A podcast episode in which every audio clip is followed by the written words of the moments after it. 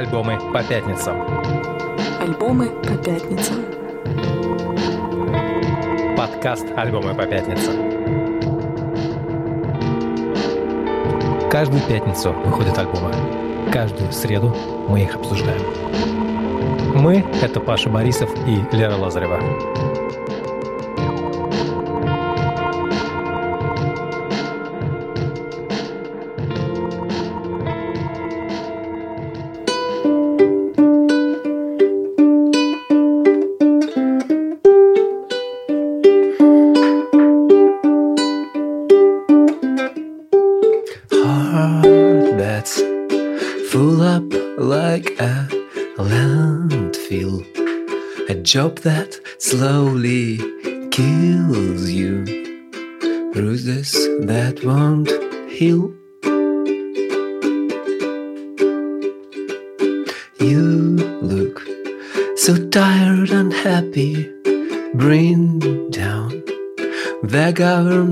Government cause they don't they don't speak for us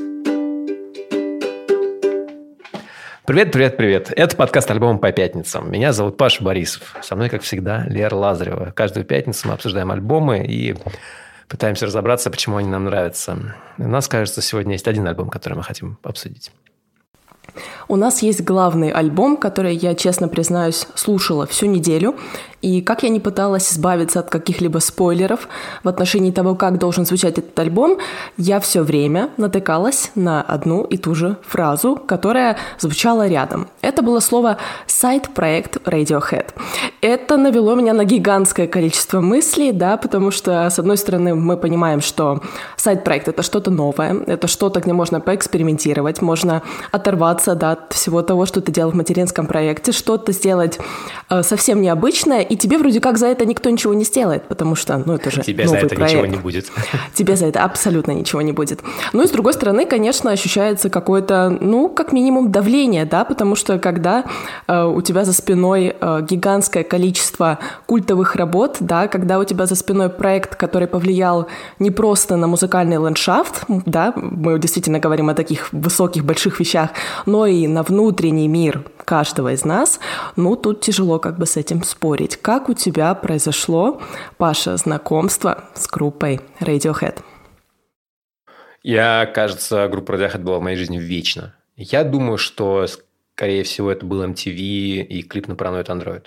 Вот тот с человечком, да. И, то есть, это, наверное, год 97-8 примерно, да. Очень, я очень старый. И с тех пор э, Radiohead не уходит из твоей жизни. Нет, нет, нет, нет. Я помню какие-то моменты, когда я... а, Меня остановил мент. Мне было лет, наверное, 16. Я точно учился в школе. Я возвращался с какой-то тусовки то ли на Арбате, то ли на Чистых прудах, где-то, то ли на Октябрьской. Это такие места, где тусили неформалы в Москве в то время. Вот, я был неформалом. И меня остановил мент и на моей станции метро, и такой, типа... Ну, я был с гитарой. Вот. Он такой, типа, сыграй что-нибудь. И я ему играл Вау! То есть для меня это какая-то вещь, которая была... Ну, то есть Крип это была, наверное, третья, четвертая песня, которую я научился играть на гитаре после пары песен Smashing Pumpkins. А, И это для меня была какая-то, ну... Я не знаю, это... Мой, мой любимый альбом Radiohead всегда был, наверное, Кидей. Вот са- самый-самый-самый-самый любимый. Я любил, конечно, все остальное. А, Но если говорить по э, альбомам, да... Сейчас, простите, нужно кошку свою впустить. Пашину кошку зовут Маргарет Тэтчер. Она часто заходит к нам в эфир, но из-за того, что мы только недавно записываемся с видео, ее не было видно. Теперь ее видно немного чаще.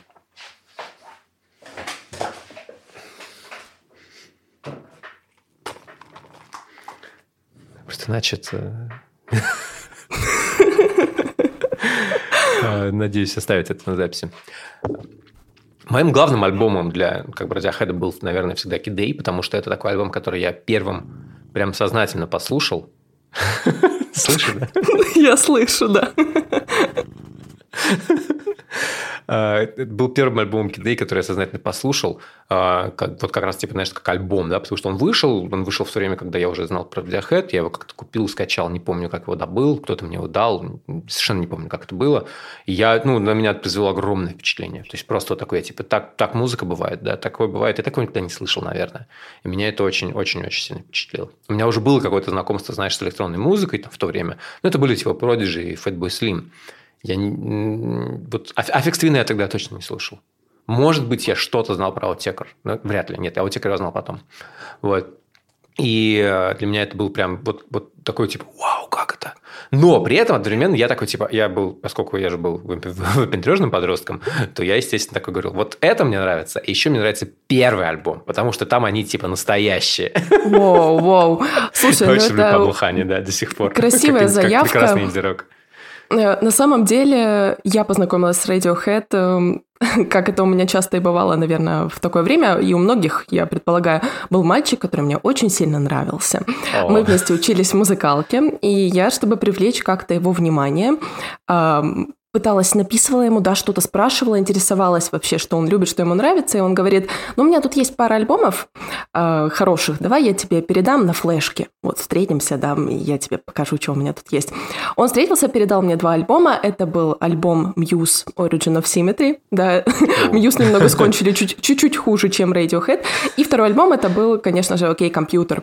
И Paranoid Android, Karma Police, который я услышала с этого релиза, буквально, наверное, взорвали мой мозг в то время, да, это было где-то 14-15 лет мне было, и это действительно очень изменило, наверное, восприятие музыки и то, как я начала относиться в целом к музыке. Мне кажется, что у Radiohead, конечно, эм, есть несколько значимых альбомов, да, мы не можем говорить, что какой-то альбом в их дискографии лучше, какой-то хуже, все это, опять же, субъективно, но никто, наверное, не будет спорить с тем, что есть такие три, так сказать, вехи э, в их творчестве, которые считаются лучшими, да, это, конечно, альбом «Окей, компьютер», это «Kidday» и это «In Rainbows». Такие три разных Radiohead, три разных периода, которые, наверное, входят в какие-то списки лучших альбомов вообще существующих в этом мире, и которые каждый должен послушать в своей жизни хотя бы один раз. Вообще, все эти три альбома меня наводили на мысль о том, какими разными могут быть Radiohead, и насколько живо в них вот это стремление что-то менять, да, что-то куда-то двигаться, не стоять на месте, да, и именно, наверное, поэтому у участников Radiohead, ну, мы, наверное, по большей части говорим, конечно, о Томе Йорке и Джонни Гринвуде, у них было очень много сольных каких-то проектов и сайт-проектов, помимо того, что они делали э, в основной группе, да, у Тома Йорка был Atoms for Peace, у Гринвуда было много работ именно как композитора, который, да, человек, который Ой, писал саундтреки к фильмам. Работы, работы в кино. Прям очень-очень-очень. Более того, да, в прошлом году он также выпустил альбом с э, израильским артистом Дуду Тассой. Там был немножко такой э, уход уже, да, куда-то совсем-совсем не, не в радиохедовский звук. И вот э, сейчас, наконец-то, да, э, пришли э, мы к тому, что у нас появилась группа The Smile, которая появилась еще, наверное, когда был карантин, да, которая давала выступление, когда еще не было понятно, что это вообще э, за формация такая.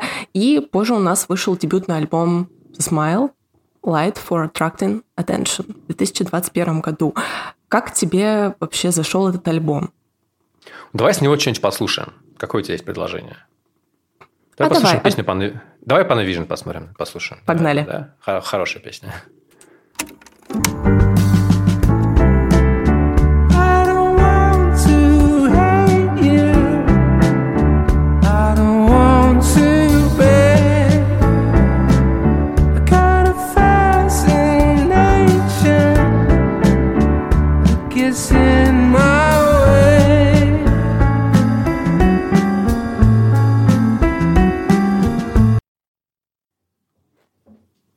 Так мне нравится эта гармония.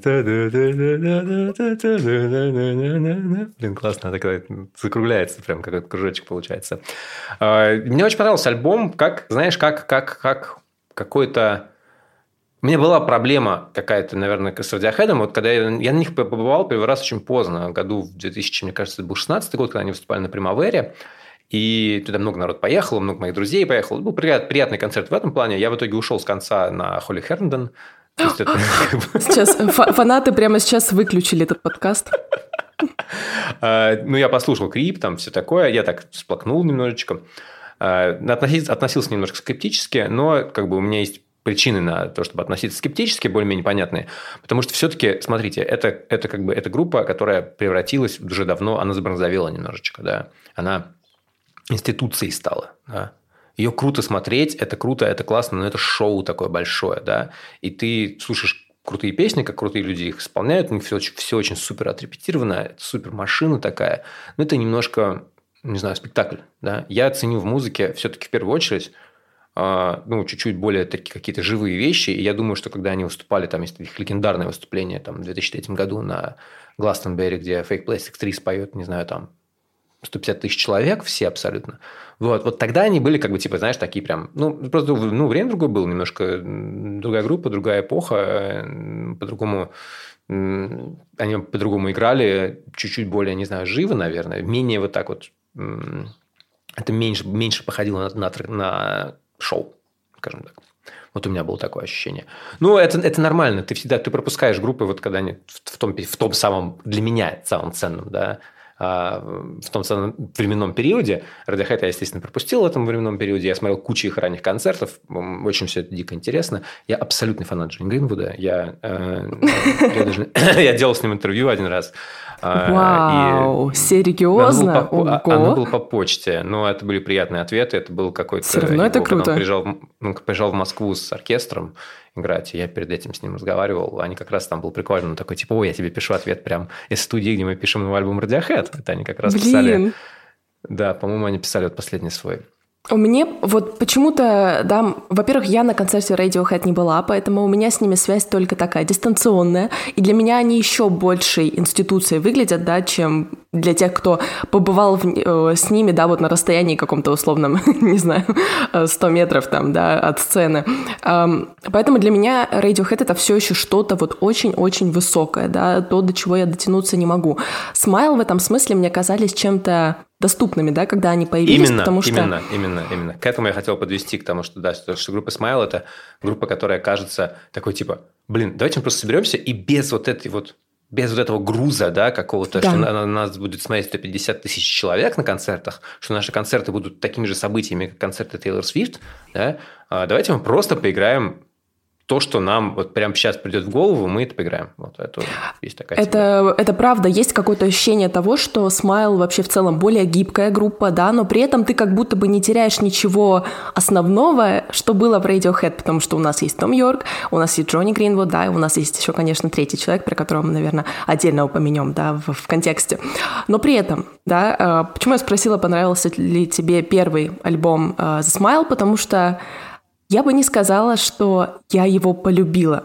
Он мне понравился в целом, но у меня сложилось впечатление, что из-за того, что Radiohead выпускали Moonshaped Pool последний раз да, в 2016 году, сейчас прошло гигантское количество времени с того момента, да, и когда только вышел дебютник Smile, все очень, все просто сразу начали сравнивать его с Radiohead. Но тут просто ты без этого никак не обойдешься, потому что когда у тебя есть голос Тома Йорка, когда у тебя есть гитары Джонни Гринвуда, тяжело просто, да, не создавать эти ассоциации. Поэтому вот, наверное, главный вопрос, которым я начала задаваться, когда услышала второй уже новый альбом uh, Smile Wall of Ice, который вышел в эту пятницу, чем же вообще отличается Smile от Radiohead? Вот чем они меня должны зацепить? Э, мне в целом показалось, да, мое личное субъективное мнение, что Wall of Ice больше похож на творчество Radiohead, чем первый альбом uh, Smile. И это навело меня на гигантское количество мыслей, да. Uh, я в целом пришла к выводу, что каждый из нас, наверное, воспринимает похожесть на Radiohead в зависимости от того, что для него самого Radiohead значит. Для меня вот, э, я последнее время очень часто вспоминала про Moonshaped Pool, и вот буквально за последние пару месяцев я просыпалась на выходных и думаю, блин, что послушать? Да вот что-то хочется Dex Dark, или хочется Daydreaming, да, или хочется мне послушать Identikit, какие-то вот песни именно с Moonshaped Pool, какие-то вот такое плавное, очень спокойное, умиротворяющее настроение у меня было. Поэтому, когда я услышала Wall of Ice, когда я услышала эти песни новые, я сразу поняла, что вот для меня вот эти самые отсылки на Radiohead. Но при этом я отчетливо теперь осознаю, что люди, которые привыкли знать Radiohead как людей, которые записали The Bands, как людей, которые записали OK Computer, им, скорее всего, дебютник Radiohead пардон, дебютник Smile, будет казаться более похожим на Radiohead.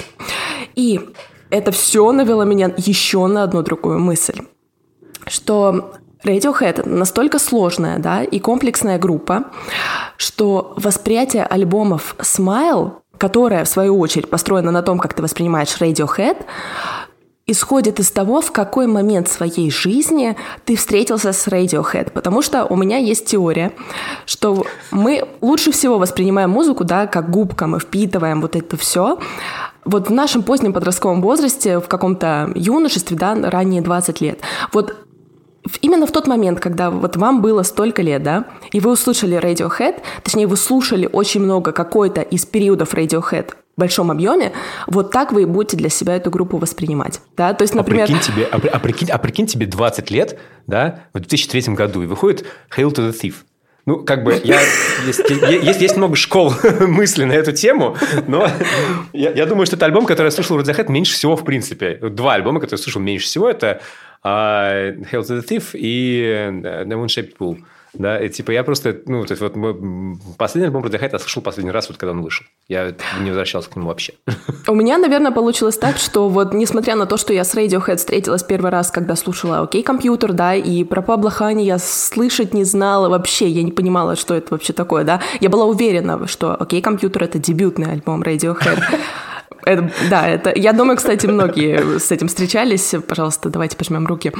А, но при этом я больше всего, наверное, слушала все-таки In Rainbows, да, и поэтому Radiohead для меня были такими очень разнообразными. У них было очень насыщенное, эклектичное звучание, да, песни максимально не похожи друг на друга на альбоме In Rainbows. Это не Moonshaped Pool, где песня перетекает в песню или где чувствуется какая-то одна ровная динамика. Нет, там именно вообще все по-своему происходит. Ну, конечно, Кидей, да, тоже впечатлил свое время не меньше, но вот, наверное, исходя из того, как ты воспринимаешь саму группу Radiohead, ты будешь воспринимать группу The Smile.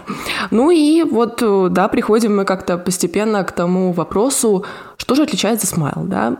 Мне показалось, что вот с выходом Wall of Ice стало чуть более заметным, какую роль здесь играет Том Скиннер, человек, которого очень часто представляют в медиа как mm-hmm. ударника Sons of Kemet он куда больше, чем просто ударник Songs, uh, Sons of Kemet. Что такое Sons of Kemet? Да? Это есть такой, если вы, если вы не знаете, да, есть, во-первых, если вы типа немножечко знаете про джаз, то вы знаете, что это один из самых ненавистных в джазовой тусовке музыкантов. Его зовут Шабака Хатчинсон, он uh, uh, играет на духовых, uh, он uh, лондонский такой важный деятель, который, ну, как бы, который несколько лет назад поставил лондонский джаз обратно на карту мира. Да, это... И он сделал музыку гораздо более танцевальную, куда менее э, мелодичную, куда менее, типа, не знаю, техничную, наверное, да, за что его ругают, что типа он такой, а, он вообще не клевый.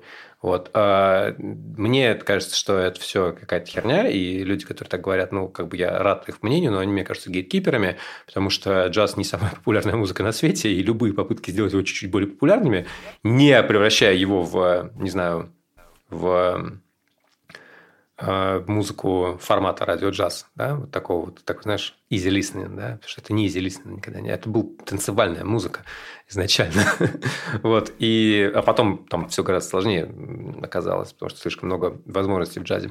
Я очень люблю джаз и как, как, как концепцию, не как, э, как, как, как форму музыки, да, как форму исполнения музыки и сочинения, которая вот, вот, вот устроена, да, так было. И один из аутпутов э, многочисленных Шабаки Хатчинсона – это группа Sons of Kemet, э, в которой, которую он создал вместе с Томом Скиннером. Это потрясающий барабанщик, который, не просто барабанщик, он как бы типа, он, он очень важная часть этой группы, без него этой группы никогда бы не было.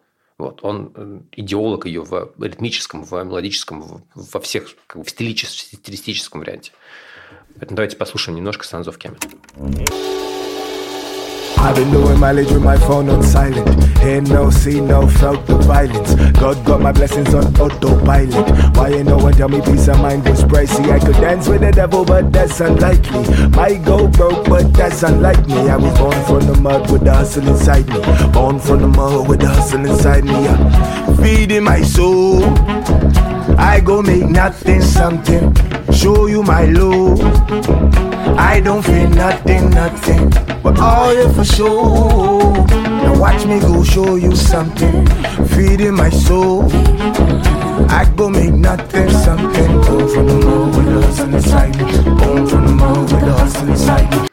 Ну, то есть, понятно, что мы делаем. Мы имеем дело с музыкой, которая звучит очень просто. Ну, типа, что, вроде нормально так, да. На самом деле, она очень сложная, очень замороченная, и с ней все вообще максимально непросто. Я очень люблю Sons of Kemet, был на них несколько раз, э, и это прям крутой проект, и Том там играет одну из ведущих ролей, поэтому его роль в The Smile мне тоже кажется одной из ведущих, потому что, понимаешь, вот то, почему эта группа звучит не совсем как Radiohead, она звучит совсем ну, по-другому, Наверное, нам, это, наверное, это самый-самый, вот из всех проектов Нью-Йорка, да, это самый такой тот проект, который звучит больше всего не как он, именно, и причем это именно и за счет влияния, ну, там, на самом деле, за счет влияния обоих, да, и Гринвуда, который прям в полный рост развернулся с оркестровыми какими-то заморочками, со звуковыми заморочками, и за счет ритма, который абсолютно все меняет вообще. А, ты знаешь, вот мне тоже показалось, что вот именно с выходом второго альбома «Смайл» я услышала, какую роль здесь играет Том Скиннер. Потому что первый альбом Radiohead... Э, пардон, господи. Ну, я думаю, все меня понимают, да. Тяжело, все, это все мультивселенная, да, какая-то, да? Конечно. то есть, э, почему я начал этот подкаст с перебора на «Укелеле is no surprises», да? Потому что это все связано. Мы не можем разделять отдельно говорить об, этих, об этой музыке. Она как бы, она, знаешь, как будто это все вот продолжается, продолжается и продолжается и продолжается. Да, вот разве что альбом Фила Селвея, да, я, наверное, не могу куда-то внести в эту вселенную, он как-то немножко отдельно стоит. Да, даже, а вот музыка этого, Брайана, например, она абсолютно э, вписывается в эту всю вселенную. Э, так вот, мы прекрасно, да, понимаем сейчас, что, конечно, да, у нас Гринвуд и Йорк — это такой костяк Radiohead, и, возможно, кто-то скажет, что, в принципе, то, что сделали эти же музыканты со Smile, не сильно отличается от Radiohead, хотя мне кажется очевидным, да, что вот не хватает каких-то вещей чисто-чисто радиохедовских, которые мы немножко слышим в сольных проектах, да, Эда Брайана, например, мне он дико нравится, а, Кольна Гринвуда. В общем-то, к чему я вела? А, дебютник Smile во-первых, он был очень длинный, он шел больше 50 минут.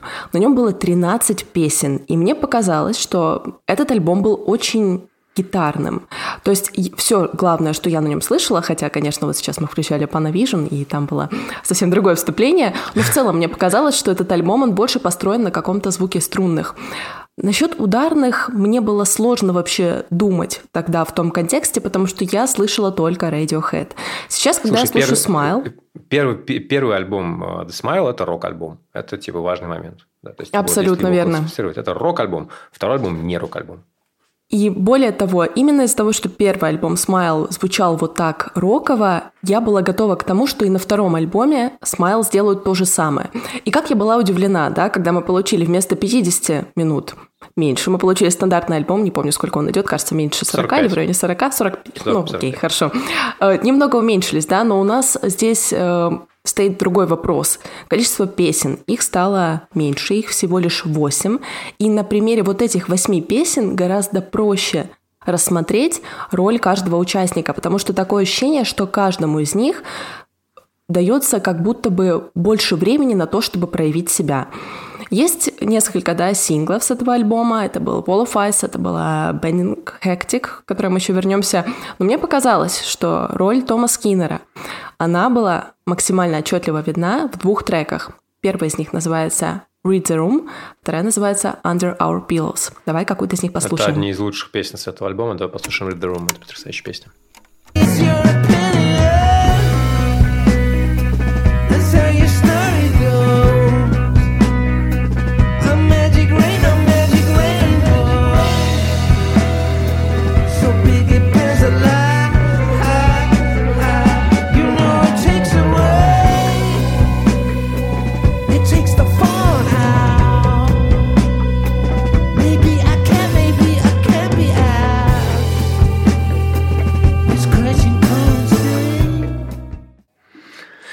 Долго слушать, конечно. Мы так всю песню послушаем. Вообще весь альбом просто такой, знаешь, подкаст такой, знаешь. Паша Лера просто слушает альбом Смайл. В прямом эфире, да. Да, в прямом эфире. Да. Очень, очень круто, конечно. Я вспоминаю, как я видела хэштеги, да, эм, дескрипторы какие-то в описании первого альбома Smile. Там было написано мат-рок, крауд-рок. Я думаю, блин, где... Ну, то есть я как бы понимала, что там есть эти детали, но максимально отчетливо я услышала их именно здесь, вот именно со вторым альбомом. Я слышу буквально, как Смайл играют в крауд-рок. Ты слышишь вот эти, да, завихрения, вот эти повторения, вот эта прогрессивная, да, гитарная линия, которая идет очень-очень ярко, при этом ты слышишь, как у тебя инструменты друг от друга как будто бы опираются. Ты слышишь вот эту ударку, вот эту сбивку, просто, не знаю, безумную какую-то в самом начале, она настолько тихо подкрадывается, да, что тебе вроде как, ты даже как будто бы не слышишь, что там что-то есть, но если бы этого не было, песня была абсолютно бы другая. У меня э, есть какая-то связь с э, другой музыкой, другими группами, которые это все играют. Мне это напоминает очень сильно, знаешь, не как бы не композиционно, скорее творческий подход всяких таких джазовых, э, около джазовых проектов, э, таких джаз-фьюжн, я бы сказал, проектов. Э, это в первую очередь Tortoise, а во вторую очередь группа Nonkin. Это группа, где играет Нильс Фрам известная она этим. Вот. Э, это такие джем, в общем-то, ну, то есть в меньшей степени, а Нонкин 100%. Это джем-группы, да, которые собираются и такие, типа, давайте мы сейчас поделаем какую-то интересную музыку, вот такую основу. Потому что если ты... Почему вот эти вот повторения, да, бесконечные? Потому что когда ты джемишь, это очень удобно. Ты, типа, задал себе гармонию, и ты ее... То есть это один из подходов к сочинению музыки, да, когда ты, когда ты слышишь вот такую репетитивную музыку, чаще всего это музыка, которая сделана в джемах, да, вот, допустим, э, там, Слинт, да, это у нас, кстати, есть специальный подкаст, который выйдет в начале февраля для вот супер подписчиков про Слинт. для наших для наших донатеров вы можете сдонатить нам на Бусте с российских карт и с зарубежных, а, или на Сабстеке, только с зарубежных карт. Спасибо большое за поддержку. Нам очень это важно. Спасибо. Если вы сдонатите, получите ранний доступ к этому эпизоду, где мы обсуждаем Слинт. Вот Слинт точно так же был устроен. Да? Ребята садились в репетиционную комнату, гоняли один, один и тот же риф бесконечно, и потихонечку накладывали что-то сверху, да, так, ну, так и получалось, да, и потом такие, типа, о, давайте куда-нибудь еще, ну, потом у них придумывалась какая-то другая гармония, они такие переходили на нее, но общая концепция такая, вот эти вот длинные-длинные куски, потому что, ну, их интересно играть, и ты прикольно, ты, как бы, у тебя есть форма, в которой ты зациклен, да, но ты в этой форме очень много всего можешь сделать и развивать ее и там, дополнять, вот как ты говоришь, да, типа музыканты опираются друг на друга uh, on top of uh, each other. Uh, потихонечку там типа добавляют и добавляют, и в итоге у тебя раскрывается большая такая какая-то музыкальная картина. Вот. И меня это очень сильно напомнило и по звуку, и по всему именно Нонкин и Бертойс. Вообще удивительно, как, э, как они сошлись, да, вот э, эти трое. Наверное, это было не так, чтобы сложно, особенно, да, учитывая давний вообще коллаб э, Йорка и Гринвуда, но вот когда ты берешь к себе абсолютно нового человека, ну, такого талантливого, да, который может буквально привнести тебе новое дыхание в музыку, ну, это дорогого стоит, да, как минимум. Это вообще, Я... это вообще супер важная штука про влияние вот этих, да, потому что в жизни Тома Йорка было огромное количество людей, которые просто, типа, ну, буквально изменили его музыку, да, это Aphex Twin, да, которому не, не понравилось то, что сделал Том Йорк. Ты знаешь, да, что он просто обосрал э, Кидей, сказал, типа, что, ну, блин, это вообще не то, это вообще какая-то какая хрень, вообще не то, что я придумываю. Просто они ничего не поняли, короче. Я слышала эту легендарную да, историю. Да, чего вы мне эту поп-музыку показываете, что о чем тут какое-то отношение имеет ко мне. Это Fortet. Это э, другие электронщики, с которыми, которым он брал, э, Burial, абсолютно, да, это, это, э, это Марк Линкус и Sparkle Horse, да, с которым он пел вместе. Это, ну, там, Пиджи Харви, ну, я не знаю, там, кто, кто, как бы, они абсолютно одинакового масштаба персонажа, но, как бы, это тоже, это тоже важный человек в его жизни, как важное влияние. Мы их везде можем последить, как потом меняется какой-то там а, творчество самого Тома Йорка, да. Вот особенно, особенно на электронщиках, да, потому что я, допустим, я многих да. узнал, а многих электронщиков узнал просто, типа, благодаря тому, что они выступали на разогреве у Radiohead или, или у Тома Йорка. Actors, uh, Throwing Snow, тот же самый Fortet. Это все, все это я для себя открыл только благодаря Тому Йорку. И это, конечно, очень интересно.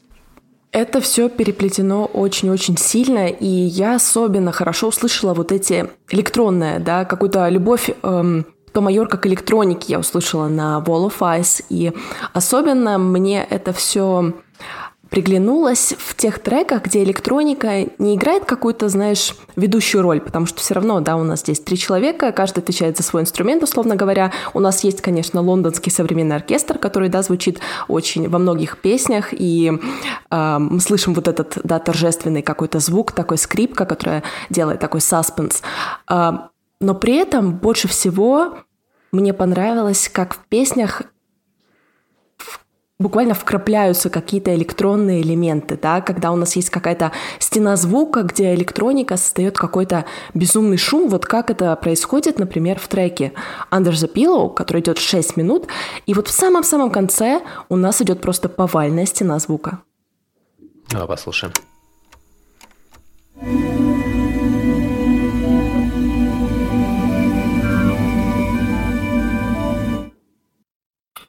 Если бы мне включили начало этой песни и конец, я бы подумала, что это два разных трека. Я бы никогда не подумала, что то, что было в начале, сможет вырасти в то, что я услышала в конце. А давай послушаем это начало. Там как раз там все очень интересно получается.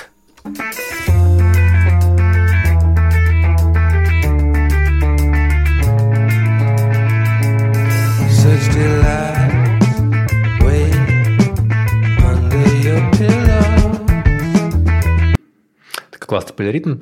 А, мне довольно забавно, что здесь очень много по всему этому альбому раскиданы прямо какие-то отсылки к песням буквально Sun Rainbows. Их много. это, это очень интересно, потому что ты упомянул про отсылки, потому что мне эта песня напомнила сразу две других. Вот что она напомнила тебе? Эту я не помню. У меня было там четкое какое-то начало с, по-моему, арпеджи или Вертфишес, опять же, Вертфишес в с титульной песней Wall of Ice, которая, кстати, мне меньше всего понравилась, и я ее прям буквально скипаю. Я послушал альбом уже раз, раз 6 или 7, мне кажется. Я вот, типа, первую песню я такой, типа, ну, а, я, может быть, ну, то есть, мне начало не нравится. Честно, вот. честно, и, и... у меня тоже, у меня почему-то тоже так получилось, Wall of Ice. А, я понимаю, да, что эта песня заглавная, и она вроде как должна тебя настраивать на то, как будет звучать весь альбом, альбом, но она, мне кажется, ну, прям слабоватая. Я понимаю, что вот она еще начинается с такой простой акустической гитары, да, где у нас Йорк вроде как э, не пытается чем-то э, изощриться, да, как-то. То есть это самая такая простая музыка, которая похожа на что-то из альбома э, Amnesiac, да, и на какой-то Knives Out или Dollars and Cents, но она меня не цепляет, так что я понимаю, да, о чем ты. Давай послушаем, о чем мы говорим.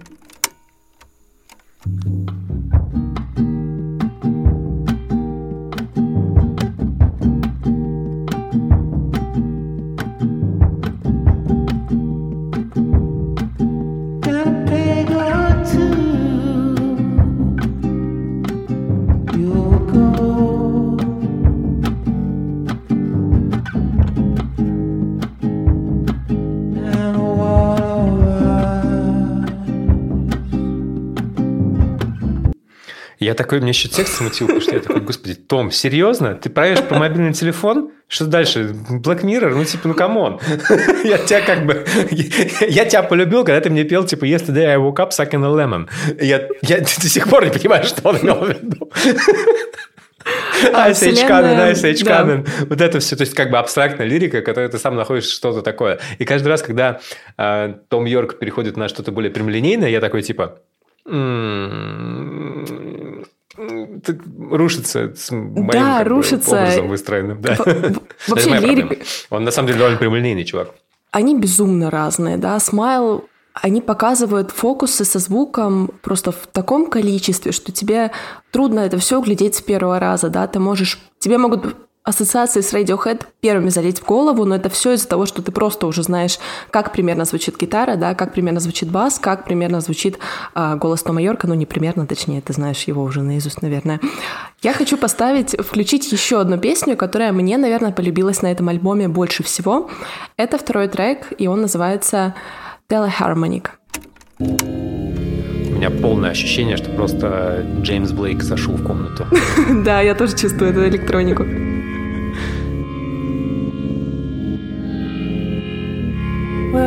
The morning? I don't know.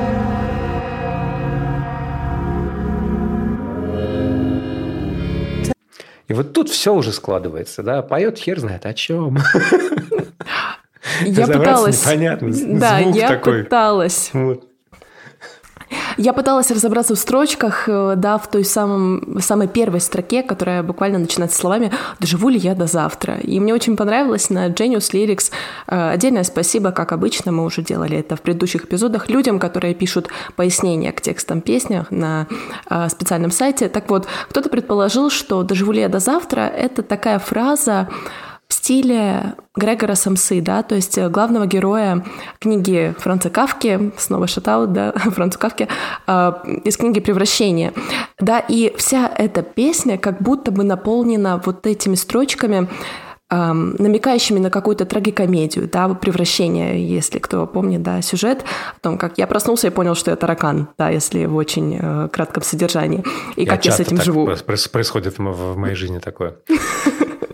И вот, вот эти элементы, да, какие-то кавковского, не знаю, стиля, какое-то какое чувство безнадежности, какая-то абсурдность бытия, да, опять же, трагикомедия. Абсурдность бытия. Я не- вот я не думаю про безнадежность, нет. Аб- Абсурдность, Тебе не да, кажется, да? абсолютно. Слушай, ну, мне кажется, что безнадежность, она, конечно, проскакивает, но мы к надежде и вообще безнадежности, наверное, вернемся немного в другом треке. Мне нравится, что этот трек изначально назывался «Teleharmonic Phaser». И Phaser, по моему быстрому ресерчу, в Гугле это такая примочка, которая означает фазовая вибрато. И это как раз то самое, что мы слышим в самом начале. Это очень хорошо слышно в наушниках, когда у тебя, или да, в колонках, э, когда ты слышишь, что у тебя звук буквально переливается, вот как вода в вазе, когда ты ее немножко качнешь, она у тебя, да, слева направо качается. Вот точно так же происходит и здесь. У тебя звук как будто бы переходит плавно из одного наушника в другой, да, или из одной колонки в другую, и ты буквально живешь вот в пространстве этого звука. Очень красиво, по-моему. Очень красивая, мне тоже очень понравилась эта песня. Э, Наверное, у меня две любимых. Э, Вот Трихармоник и Bending Hectic. Потому что это вообще... Bending Hectic, знаешь, вот есть такое понятие восьмиминутных песен, да? У каждого человека есть любимая восьмиминутная песня. Да, ну, как бы большая, да-да-да. Там в прошлом году у меня была э, Bill Believer Wednesday, да, который победила в номинации «Крик года». Из лучших песен года, которую я слышал. Вот, она стала моей, моей восьмиминутной песней в то время. До этого у меня были, не знаю, Сигур Рос Entitled номер 8, тоже 8 минут с лишним. И, ну, много других. Это, такая, это, это, это, это, это концепция такая восьмиминутная песня. Вот и Bending Hectic – это тоже такая вот большая восьмиминутная песня. Давай послушаем ее начало, чтобы мы поняли, с чего начинается, и ее конец, с чего она кончается.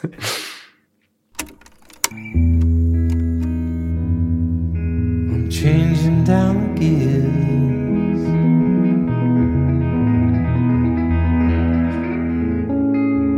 I'm slamming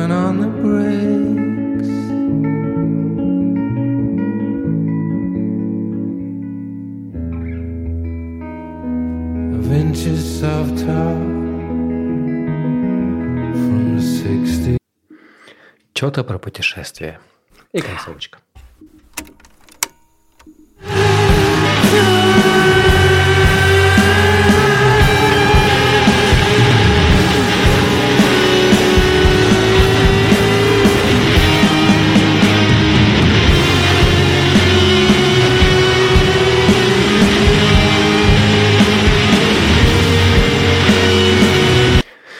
Джем-рок абсолютный. Мне очень понравился. Очень хорошая песня. Это, это очень интересная песня, которая привлекает, наверное, не только своим звуком, потому что в самом начале, опять же, мы слышим какой-то да, расстроенный инструмент. У меня прям буквально складывается впечатление, что они такие, слушайте, давайте поднастроим чуть гитару, и вот он настраивает, знаешь, и потом такой, о, слушай, прикольный звук, давай оставим, ну давай, хорошо. То есть это вот как причем, будто слушай, бы это а как, это- и а- было. А, а- а- а как это укладывается в сонграйтинг? Потому что ты, типа, начинаешь путешествие, да? Ты чего ты начинаешь путешествие? Ты, типа, такой, заводишь машину, она как-то Да. там, типа... Блин, кла- классная аналогия, я не подумала об этом. Конечно, это еще больше складывает вот этот весь пазл, да. И вот прежде чем мы перейдем вот к этому неожиданному, да, буквально взрыву какого-то гитарного соло ударных, эм, я попыталась понять, что же, как же это вообще пересекается с э, лирикой. И это, наверное, одна из тех песен, в, которую, в лирику, которой буквально стоит залезть, чтобы понять там что-то, потому что там есть буквальная история. Есть такая фишка, что у Тома Йорка такой небольшой а, микропунктик на а, песнях, которые повествуют о каких-то автомобильных авариях. Ну, ты знаешь, да, потому что он сам в свое время попал, это все очень сильно отразилось на его жизни, на творчестве. И вот эта песня «Bending Hectic», которая, да, переводится, наверное, как какой-то изгибающийся, лихорадочный, изгибающийся чехоточник, я не знаю, как это назвать. В общем-то, начало какое? Хороший перевод.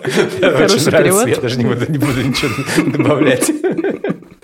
А Все начинается с чего, да, у нас есть конкретный эм, какое-то место, место действия, да, у нас есть какая-то поездка, и ты буквально едешь на автомобиле с э, мягким верхом, да, то есть это, по сути, как кабриолет обозначает, да, 60-х. Ты едешь, у тебя на горизонте отвесной обрыв, да, ты понимаешь, что ты сейчас, скорее всего, попадешь, ну, буквально в аварию, да, и ты, возможно, сейчас упадешь с итальянского красивого Погорья. И ты долго все проглядываешь вокруг, да, потом ты теряешь контроль, и у тебя буквально возникает такая э, небольшая отсылка на Гамлета, как бы это странно не звучало, да, на то самое быть или не быть. Потому что вот в русском переводе четверостишее Гамлета, она немножко изменено, чтобы сохранился смысл. Э, там немного потеряны слова, которые Том Йорк в своем тексте как раз-таки упоминает. Это стропы и стрелы, да, и контекст э, гамлетовский такой, что быть или не быть, нужно ли страдать от э, стрел, да, и стропов фортуны, или же надо взять оружие и бороться с морем бед. И вот Йорк говорит, у меня есть эти стропы, стропы, у меня есть эти стрелы, да, то есть я мог бы вот сейчас буквально э, окунуться в эту фортуну, да, хоть вот с такими э, страшными вещами, да, с такими страшными инструментами, но нет, он заставляет себя пересмотреть, он заставляет себя повернуть. Вот почему вот эта гигантская turn в конце создает такой э, твист, да, это буквально момент, когда ты говоришь себе, нет, я буду продолжать жить. Если мы вообще в целом говорим о том, что Йорк говорит об многих наверное, таких абстрактных вещах, да, но все они так или иначе ведут к тому, какой же наш мир ужасный, да, какой он, как он рушится, какой Армагеддон, не, не знаю, нас ждет, какой апокалипсис впереди. И все равно даже Том Йорк говорит нам, нет, поворачивай, ты останавливайся, не надо ехать, да, все будет нормально, ты не сбросишься с этой горы. Ну, и никакого суицида. Никакого суицида. Ты как минимум просто начинаешь верить в то, что у тебя реально есть надежда. Вот это очень Вот у меня, да, у меня, у, меня, у, меня, у меня ощущение от этого альбома такое, типа, ну, эмоциональное, довольно э, позитивное, в нем много надежды, в нем много светлого, там это и в гармониях слышно, там можно разобрать по, по музыке, мне просто лень. Э, и в общих, и в, и в текстах, и, и в каких-то в каком-то общем, общем посыле. В конце, слушай, я с тобой хотел бы обсудить тему одну. Лет 10 назад наш, видимо, общий товарищ э, Артем Макарский написал какой-то текст, в котором он так, сделал такой стейтмент хороший, что типа, короче, чуваки, Том Йорк может записать плохий, плохой альбом. И это типа нормально. Давайте как бы, ну, не надо париться на этот счет. Такое бывает, случается. Вот, я много об этом думал.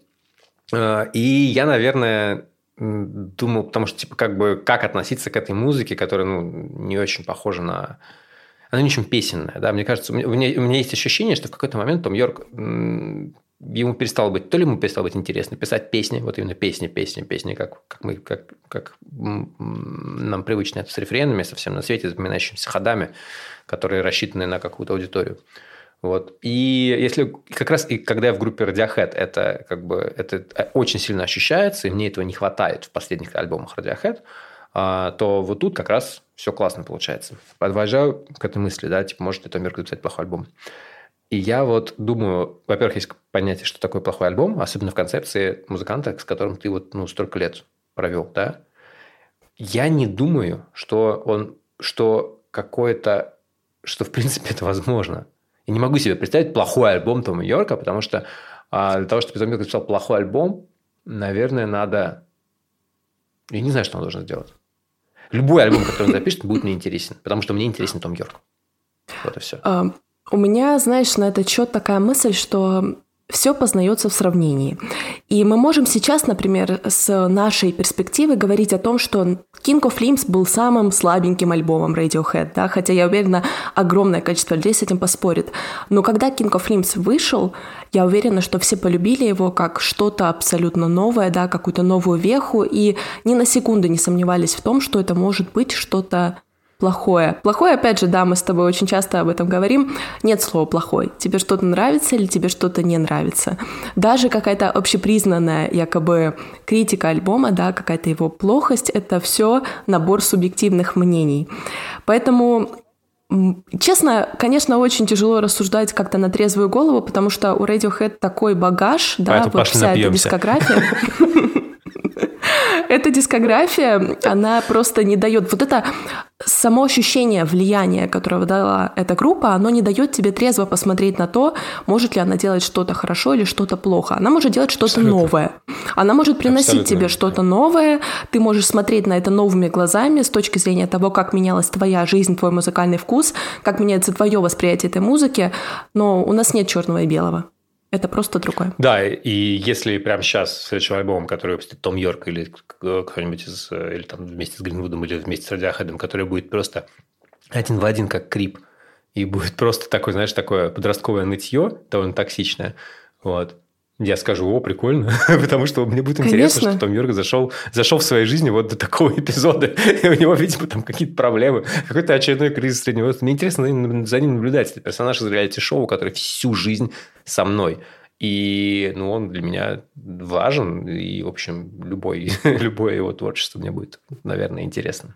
Ну и, так, знаешь, в самом начале мы говорили с тобой, да, о том, что Smile — это такая более флексибильная группа.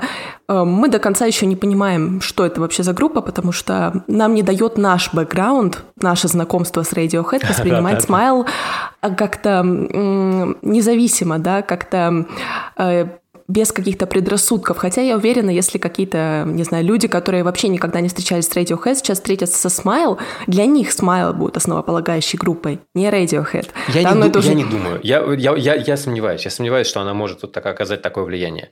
Просто потому, что это музыка, которая требует определенного... Ну, я не знаю, таких групп много, come on, да? Это, это музыка очень хороших музыкантов, очень талантливых музыкантов, которые делают что-то красивое, но мы это слушаем в первую очередь, потому что мы знаем, что это Том Йорк, мы знаем этот голос, у нас это все строится на а, гигантском багаже десятилетия да, а, жизни с этим с этой музыкой, с этим, с этим творчеством, с этим творческим подходом. Если убрать из этого уравнения, да, которое делает музыку Смайл, той музыкой, которая она есть, да, то я боюсь, очень много разрушится. Я боюсь, что это будет не так восприниматься, да. Я думаю, на самом деле прошло как-то еще довольно мало времени, да, чтобы понимать, что из себя представляет Смайл. Вот давайте еще один альбомчик желательно выпустим, да, послушаем. И, ну, можно четыре так вот для красивой цифры, чтобы уже прям совсем. Но я просто хочу напомнить, да, еще такую статистику. Сколько альбомов выпустили Radiohead за последние 12 лет? Один. Сколько альбомов выпустили Смайл за последние три года? Два. Эм, если вы надеетесь попасть еще когда-либо на Radiohead, я не хочу вас расстраивать. Да, э, я не хочу как-то рушить ваши я планы, уверен, надежды. Что вы попадете, уверен, что вы попадете, просто это будет стоить очень дорого. Это будет стоить очень дорого, это будет очень сложно, и, возможно, в тот момент, когда эта возможность у вас будет под рукой, вы уже скажете, да, мне уже так сильно не надо. Поэтому Смайл сейчас дает тур, да, и билеты доступны, пожалуйста. Вы знаете, в каких городах они будут, скорее всего, если вы слушаете наш подкаст, то вы наверняка уже знаете, в каких э, городах э, обозначены новые концерты. Обязательно сходите. Просто это надо, мне кажется, зажить вживую. Я постараюсь, но у нас солдат моментальный был. У тебя, Паш, без шансов. Без шансов, да. Спасибо, что слушали. Это был спецвыпуск, видимо, про The Smile, потому что на этой неделе вышло много хороших альбомов, реально много. Но обстоятельно поговорить хотелось об одном. У нас, конечно, группа Smile, но у меня на бэкграунде видео стоит альбом In Rainbows. Ну, а у меня в моей, на моей полке с винилом стоят э, только Amnesiac и Кидей. О, ну, два тоже альбома. красивый, красивый набор. У меня еще есть сольник Тома Йорка. Ну, никому это не интересно, конечно, но если только ко мне кто-то в гости не соберется, приходите, обязательно я вам поставлю. Спасибо, что слушали нас. Мы обязательно вернемся на следующей неделе с другими новыми классными альбомами. Пока. Пока.